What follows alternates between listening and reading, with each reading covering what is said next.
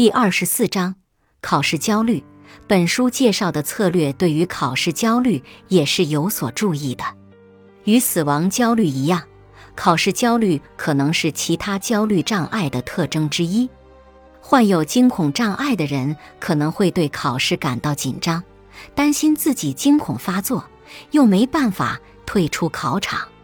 有着社交焦虑的人可能会担心，如果自己考砸了，会被他人指手画脚，而且也会对口头考试和口头报告感到非常焦虑。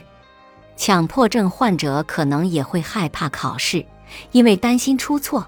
又想要一遍又一遍地检查自己的作答情况。患有广泛性焦虑障碍的人担心考试，是因为他们几乎对所有事情都会担心。在没有特定焦虑问题的情况下，也会出现考试焦虑。例如，学习技巧差、经常拿低分的人，可能会对考试有着现实的焦虑。本集播放完毕。